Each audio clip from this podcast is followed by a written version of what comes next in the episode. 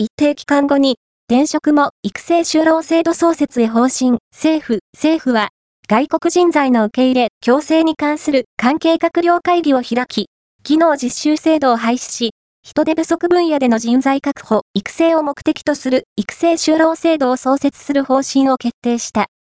昨年11月に有識者会議がまとめた最終報告書を踏まえたもの。機能実習制度において、他社への転職、転籍を認める要件になっている、やむを得ない事情がある場合の範囲を拡大、明確化し、手続きを柔軟化する。